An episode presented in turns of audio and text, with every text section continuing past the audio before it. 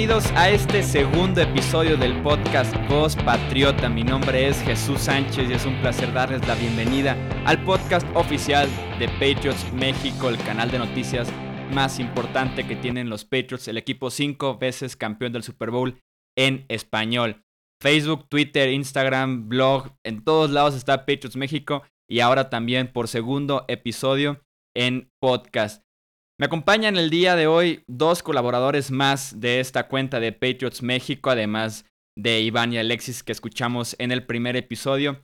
El día de hoy están conmigo Alejandro Romo. ¿Cómo estás, Alex? ¿Qué tal, Chuy? Muy bien, gracias. ¿Qué, ¿Cómo estás tú? Muy bien, también muy bien, muchas gracias. Y también nos acompaña eh, en este segundo episodio Isaac Masri. Isaac, ¿cómo estás? Muy bien, muy bien, Jesús, muy bien. Eh, eh, mi querido Alex, este, pues aquí ya listos para discutir un poco sobre, sobre los Patriots en, de Nueva Inglaterra, ¿no? En este off-season bastante movido, Foxborough. Sí, así es. En, para este segundo episodio la agenda es muy sencilla. Platicaremos acerca de Darrell Reeves, que cada vez están calentando más los rumores sobre un posible regreso de este esquinero que en 2014 fue campeón del Super Bowl con aquellos New England Patriots. Y por último tocaremos el tema de qué jugador le gustaría a cada uno de nosotros que firmara con los Patriots, que continúa como agente libre ya sea de otro equipo o incluso de los mismos eh, Patriots. Así que para arrancar, para entrar poquito en contexto, Darrell Reeves cortado por los Jets ya hace un par de semanas después de una baja de rendimiento importante, combinada con un golpe fuertísimo en el tope salarial que tenían los Jets después de que en 2015 se lo robaron de los Patriots, después de solamente una temporada ahí en Nueva Inglaterra. Una bola de cargos en las que, que le presentaron a Darrell Reeves en contra por una pelea que tuvo. Finalmente esos cargos ya no están presentados en su contra como tal, así que Reeves está como agente libre y cada vez se calienta más los rumores de un posible regreso ahora que también Malcolm Butler tiene un pie afuera de Nueva Inglaterra, o por lo menos eso indican los reportes. Ahora sí que cualquiera de los dos se quiera iniciar dándonos su opinión, la pregunta es muy sencilla. ¿Debe Darrell Reeves regresar a Nueva Inglaterra para este 2017? 100%. ¿Por qué lo digo? Porque ya estuvo con nosotros un año, ya conoce el esquema de Bill Belichick, ya conoce el esquema defensivo de Nueva Inglaterra, está en, declive su carrera y Nueva Inglaterra es especialista en, retomar esas joyas que, empiezan a declinar y darles una última punzada, ¿no? Algunas veces funciona, algunas veces no funciona, lo hemos visto este, en ambos casos, pero creo que, que Reeves, que ya supo cómo, cómo se vive una temporada en Foxboro, creo que podría terminar retirándose con un anillo, ¿no? No es lo mismo retirarse con cargos y terminar manchando tu nombre a retirarse con un, con, un anillo y un, y un trofeo de Super Bowl, darle darle un, sexto anillo a, Nueva Inglaterra. Este, creo que retirarse siendo campeón sería eh, ya marcar su, su, línea hacia, hacia, el Salón de la Fama totalmente, sin, sin ninguna mancha. Eh, como digo, conoce muy bien el esquema de Bill Belichick en Nueva Inglaterra. Y, y si nos vamos a deshacer de Butler o si Butler se va a deshacer de nosotros, eh, yo no estoy tan encantado con, con Gilmore. Eh, la nueva adquisición de Inglaterra, no conoce el esquema todavía, no sabemos cómo va a funcionar, se le está pagando una lana y, creo que es importante tener a alguien experimentado, ¿no? Que esté en esa parte, ya sea Butler o ya sea Reed. ¿Y no te da miedo ver esos videos que salieron, ahora sí que de los Jets de la temporada pasada, como Darrell Reeves ya no era el mismo de antes, ya no tenía la velocidad? No, no tengo ningún problema no tengo ningún problema porque Reeves eh, sabe ajustarse muy bien. Yo Hemos escuchado del, pésimo locker room que tienen los Jets a lo largo de los últimos 10 años, ¿no? Es algo que ha pasado 10 años y, y hemos visto jugadores que han sido tanto estrellas como totalmente malos en los Jets, ¿no? Y eso funciona mucho y pesa mucho el locker room, pesa mucho el, el coach. Sabemos que Rex Ryan es un excelente coordinador defensivo, más no lo ha sido como coach y creo que eso afectó mucho a Reeves, a Reeves. Pero una vez que lo traes a Foxborough, una vez que lo traes a Gillette Stadium y está bajo Bill Belichick, o te pones pila o, no vas a ser el equipo. Entonces digo, creo que es una apuesta de bajo riesgo, lo traes, lo pruebas en off-season, lo pruebas en training camp, lo pruebas un poco en, pretemporada y lo puedes cortar, no tiene ningún problema, ¿no? Eh, ha pasado con muchos jugadores, ha pasado con muchas estrellas y creo que valdría mucho la pena arriesgar. Creo que lo que está haciendo Nueva Inglaterra ahorita en esta temporada, justamente en este off-season, es un poco lo que hizo Denver hace cuatro, tres, cuatro años cuando firmaron a Peyton Manning y ya estaba en sus últimas diciendo, ¿saben qué? Vamos a tirar la casa por la ventana y vamos a, pagar precios caros para intentar tener un anillo más, ¿no? Tuvieron una excelente temporada esa vez los Broncos, obviamente terminaron en una derrota inminente en el Super Bowl contra los Seahawks, pero tuvieron una temporada bastante fuerte en donde Peyton Manning tiró para 55 touchdowns por aire. Creo que, que Nueva Inglaterra debería de hacer lo mismo, ¿no? Tirar un, empezar un poco a tirar la casa por la ventana sin saber qué es lo que va a pasar después de Brady. Sí, porque ahí comparto tu punto de vista de que no, no, es, no es una apuesta de mucho riesgo, pues Darrell Reeves podría firmar por el mínimo para un veterano que sería aproximadamente de un millón de dólares y aún así recibir un salario de un cornerback titular en la NFL, porque los Jets le siguen debiendo más de 6 millones de dólares, entonces Reeves puede llegar sin ningún problema con un, con un salario, tranquilo y en caso de que no funcionara, en caso de que no se viera que ya tiene la estamina, la condición y pues digamos las ganas de jugar, el, el sentimiento de competitividad que antes tenía, que antes tenía este, lo, puedes, lo puedes cortar después de, después del training camp sin ningún problema, sin ningún eh, sin ninguna consecuencia en el salary cap realmente. De hecho, de hecho es una, de hecho es una apuesta mucho más barata que Gilmore, pero mucho más barata. Ah, sí, por, 13 por 13 millones de diferencia, ¿no? El problema es y que. Gilmore no sabes qué es lo que va a hacer Gilmore. No, pero. Por 40 millones de diferencia. Pero por lo menos Gilmore, de alguna manera, está en la plenitud de, de, su carrera. Sí viene de un contrato fuerte y sí viene apenas su primer año en Nueva Inglaterra, pero por lo menos Gilmore se vio sano el año pasado, se, se vio rápido, se vio veloz en las rutas largas y es el problema que yo tengo con Darrell Reeves. A mí no me gustaría verlo con los Pats este año. Tienes a Stephon Gilmore y a Malcolm Butler del otro lado. Suprendo que Butler se va, confío muchísimo más en Eric Rowe, el esquinero que trajeron de Filadelfia la temporada pasada. Y en el slot te la juegas con Justin Coleman o suponiendo que Cyrus Jones finalmente va a cumplir con su etiqueta de jugador de segunda ronda en el slot o como cuarto esquinero. Así que preferiría tener esa combinación que a Darrell Reeves, que incluso se llegó a considerar un cambio a safety de lo lento que se veía, que en el caso de Nueva Inglaterra no entra en esta posición de safety. Y no creo que, que venga bien un cambio todavía más fuerte a, la defensiva. Suponiendo que Butler se quede y de todos modos traen a Reeves si ya vio con malos ojos Butler a Stephon Gilmore por el dinero, ¿cómo verá a Darren Reeves también por la experiencia o que no estén confiando en él o que puede que se vaya y es tu suplente? Entonces, no sé si sea la solución Darren Reeves, sobre todo por cómo se vio el año pasado, que se vio lento, se vio incluso lesionado y no sé si ya sea... Me queda claro que no es el mismo de aquella carrera del Salón de la Fama y no estamos como ahorita en una ventana tan corta como para que la velocidad de un veterano que ya no tienes sea lo que la, el obstáculo más grande entre un Super Bowl más y, y, no ganarlo, ¿no? Claro, ahora tú me dices, ¿qué prefieres? ¿Reeves un año o Malcolm Butler por cuatro o cinco años? Prefiero a Malcolm Butler por cuatro o cinco años. Sí, claro. Eso definitivamente, porque Reeves me va a dar un año máximo y quién sabe, Butler ya se la sabe perfectamente. Sí prefiero a Malcolm Butler que a un Reeves, pero si me quedo sin Butler y nada más tengo a Gilmore, que no sé cómo va a resultar, es, ahí en donde sí digo, podemos pasar de ser una de las mejores secundarias a una secundaria media. ¿Y no te gusta Eric Rowe para suplir a, Malcolm Butler? Sí me gusta, sí me gusta, pero, pero sí siento que a lo mejor los primeros seis, siete partidos de la temporada van a costar trabajo. Porque lo que se vio también de la velocidad de Darrell Reeves, si lo llegan a firmar y lo llegan a poner en un extremo a jugar ahí como esquinero, es cada domingo ponerle a un safety arriba de él. O sea, también tienes que comprometer la cobertura hacia el lado en el que esté Reeves. para cuidar justamente las rutas largas que fueron su gran problema con los Jets el año pasado. Es un poco lo que hizo McCarty, ¿no? Esta temporada, de un poco cubrir el cornerback de lado.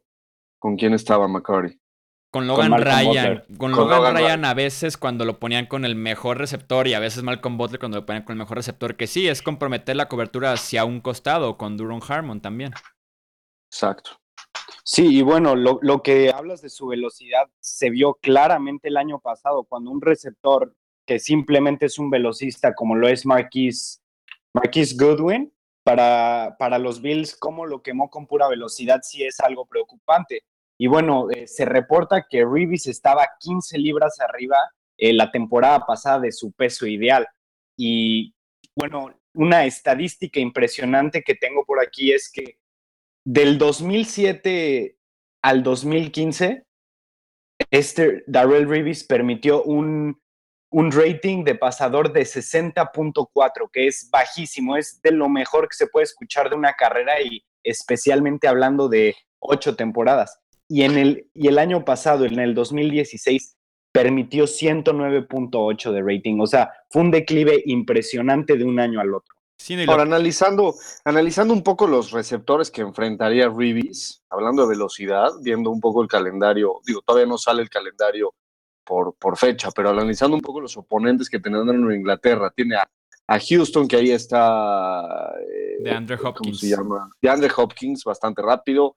Está Carolina, está Atlanta con Julio Jones, está San Diego, está Kansas City, eh, está Buffalo, Miami y, Jets, que ahí creo que no hay nadie, nadie así tan peligroso. En Pittsburgh está Antonio Brown, Tampa Bay eh, Mike Evans. Está Mike Evans en, los Saints. Y ya Jackson también.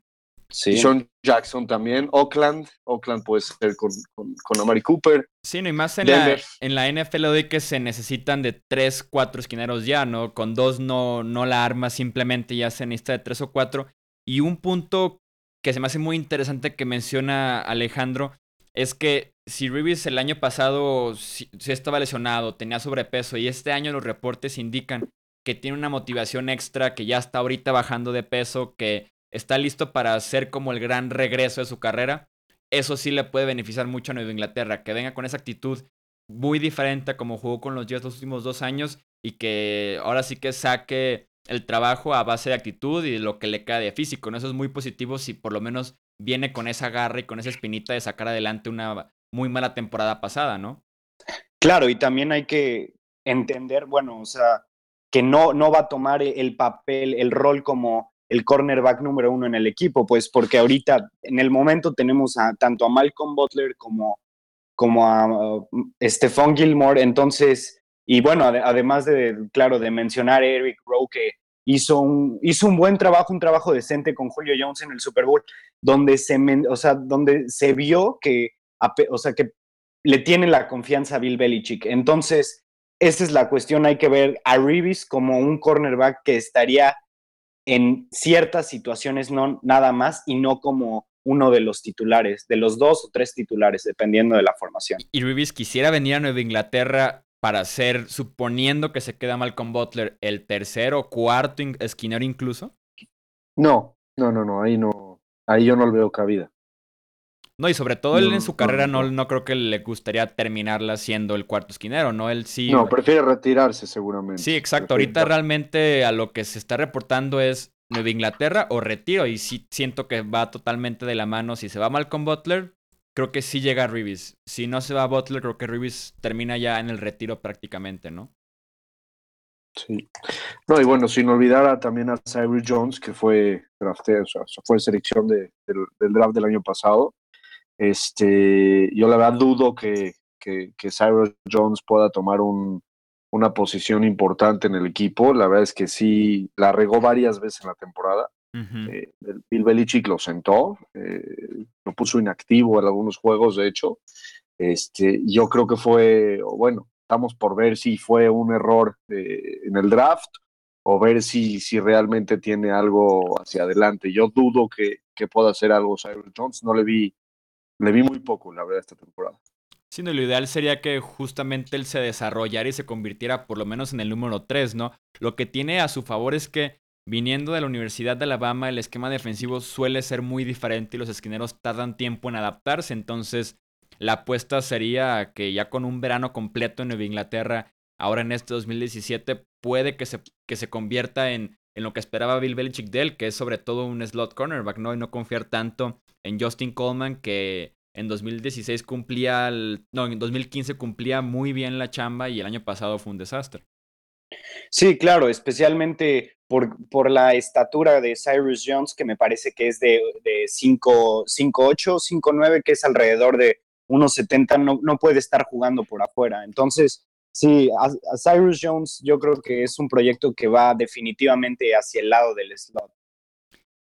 Y bueno, ¿alguien más quiere agregar algo acerca del, del tema de Earl Reeves? Esperando que, que, se den las noticias, que veamos si Butler se queda, si viene Reeves, aclarar un poco el panorama antes del draft es importante. Eh, la verdad es que se viene una buena clase de, de, prospectos este año y creo que sí es importante hacer algo antes del draft, aclarar un poco el panorama. Sí, porque además es, es, es bueno eso. El, el, draft de este año, sobre todo en la posición de esquineros, se dice que es de las mejores de los últimos cinco años y que el talento en la cuarta, quinta ronda es un talento que en años anteriores sería de segunda o tercera. Entonces también tienes opciones en el draft para elegir. Que son justo los picks donde está Nueva Inglaterra, ¿verdad? Sí, donde tiene más selecciones porque el inicio del draft como tal ya se quedó prácticamente sin, sin presupuesto ahí. Ya tiramos la casa por la ventana.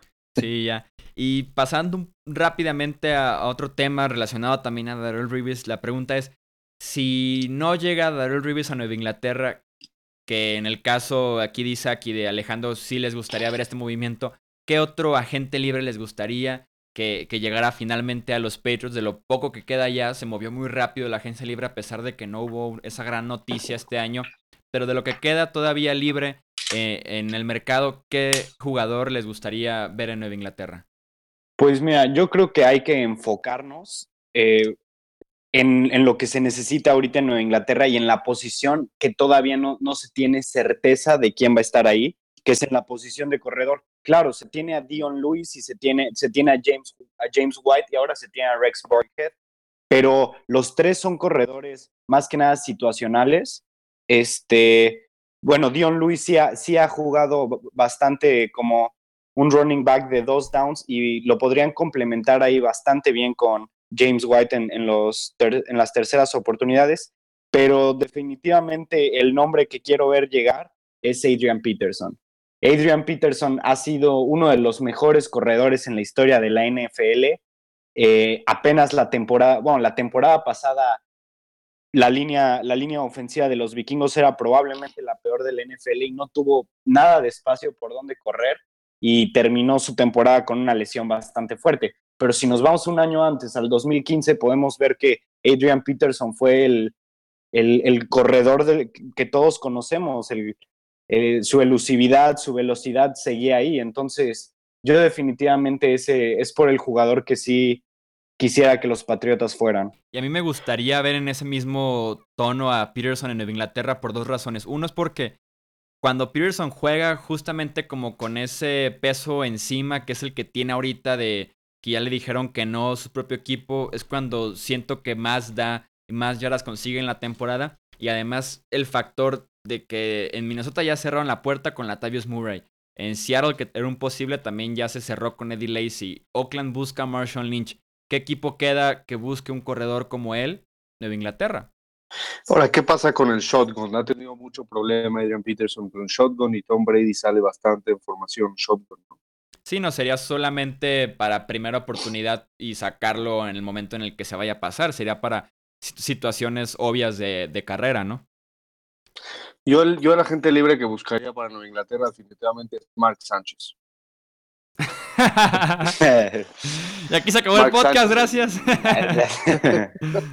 Mark Sánchez es un coreback que podría estar ahí este, sirviéndole a lo mejor Por si el Gatorade a Tom Brady.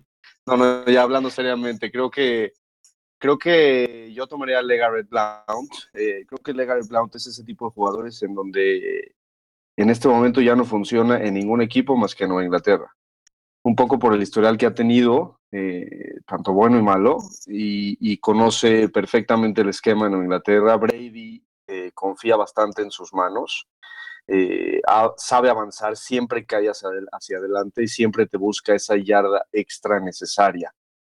creo, que, creo que volviendo a tener a Blount, que es el corredor de poder, el corredor de peso, aquel que puede llevarse a dos, tres o cuatro jugadores una o dos yardas hacia adelante, teniendo a Dion Lewis, que es el, que se escapa un poco, y teniendo también un poco a, a, White, que es el que te puede funcionar también como receptor en el slot, creo que estaríamos bastante completos.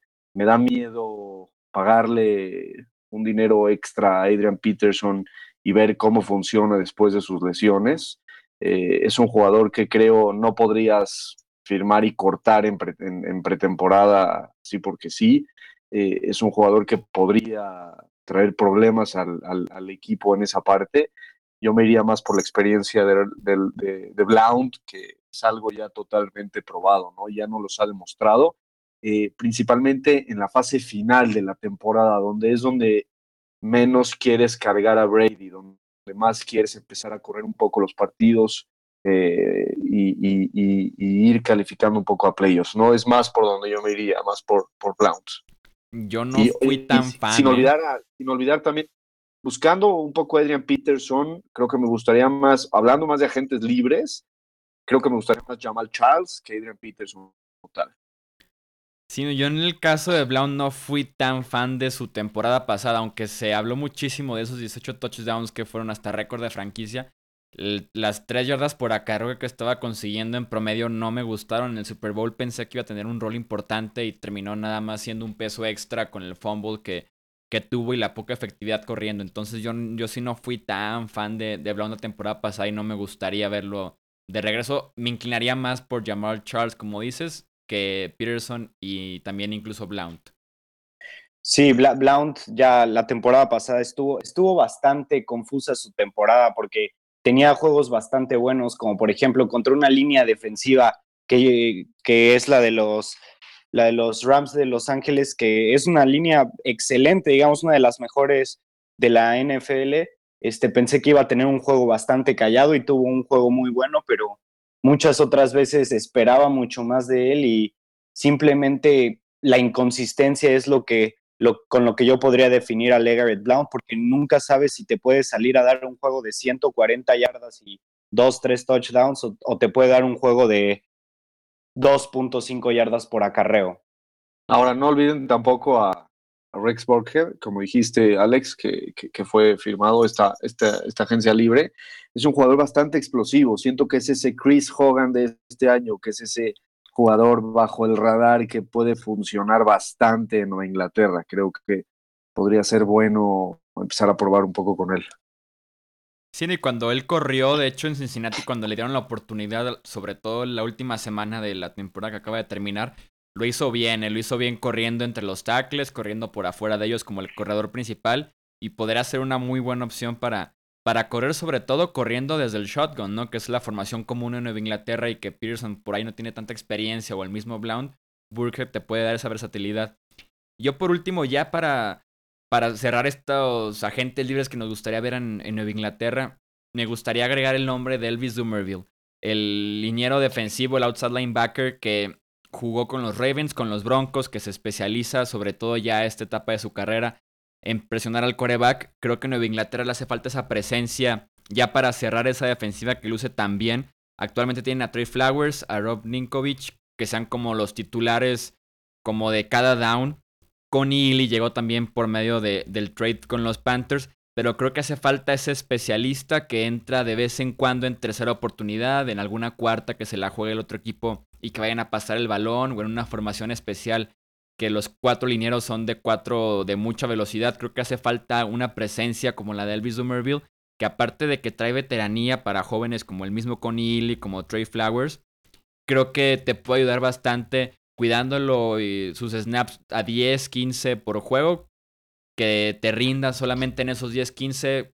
Creo yo que firma por el mínimo, ya, en, ya con esta edad y con la producción que tuvo en Baltimore, que fue decente Entonces creo que sería una muy buena adquisición para los Patriots, sobre todo a esas alturas ya de la agencia libre que queda muy poco talento libre, ¿no? Sí, definitivamente. Y yo incluso podría ver a Elvis Somerville teniendo un rol eh, un poco más extenso, no solo en terceras oportunidades. Claro, no digo que juegue 50, 60 snaps por partido, pero igual y sí meterlo bastante seguido, rolarlo con Rob Ninkovich, que es otro jugador que ya está grande y que ya en cualquier, o sea, bueno, más bien desde la temporada pasada ya se vio un poco su declive. Sí, exacto. Entonces por ahí puedes tener alguien que te va a rendir una captura por juego y nada más jugando poco. Entonces es un rol importante que alguien tiene que cubrirlo, que lo llegó a cubrir Jabal Shee cuando estaba Chandler Jones, que lo llegó a cubrir Trey Flowers la temporada antepasada y un poco de la pasada hasta que ya fue titular. Entonces siento yo que hace falta alguien, una presencia veterana y una presencia que se dedique nada más a presionar al quarterback rival. Sí, sí, definitiva, definitivamente eso es lo que se busca ahorita en Inglaterra, sobre todo porque, bueno, se, se fue Sheard a los Colts y se bueno, Chris Long aún no tiene equipo, pero ya expresó que no quiere regresar, entonces es una, una posición que está ahorita bastante, digamos, mm, cuestionable ahorita para Nueva Inglaterra. Yo en lo personal soy un gran, gran fan de Trey Flowers, pero también se necesita del otro lado de la línea tener certeza. Sí, así es, así que veremos si, si se cumple alguno de estos movimientos que por lo menos de aquí desde Voz Patriota proponemos, ¿no? Para que nos haga caso Bill Belichick, que nos escuche en sus tiempos libres ahí cuando esté con Linda y, nos escuche para ver si nos hace caso en alguna de estas firmas que hace falta con los Pats a cinco semanas ya del draft. Ya se está bajando bastante la agencia libre, pero veremos qué más noticias salen más adelante, monitoreando de cerca cada movimiento que hagan los Patriots en las próximas semanas. recuerden que pueden seguirnos en redes sociales, en Facebook, en Twitter, en Instagram como Patriots México, en el blog patriotsmexico.com y recuerden también suscribirse y escucharnos en cada plataforma en las que subimos este podcast. Está disponible en iTunes, en SoundCloud y también en YouTube. Entonces, ahora sí que esto fue todo de este segundo episodio de Voz Patriota, el podcast oficial de Patriots México. Y en nombre de Isaac Masri, Alejandro Romo, yo soy Jesús Sánchez. Y nos escuchamos en el tercer episodio de Voz Patriota. No olviden dejarnos sus comentarios, ya sea aquí mismo en las plataformas de podcast o en las redes sociales. Retroalimentación, preguntas, todo tipo de comentarios que nos puedan servir aquí en Voz Patriota, este nuevo proyecto que tiene Patriots México y que esperemos siga creciendo conforme avanzan las semanas hasta llegar a la temporada regular 2017. Esto fue todo de Voz Patriota en este segundo episodio. Nos escuchamos la próxima semana con el tercer episodio de Voz Patriota, el podcast de Patriots México. Hasta la próxima.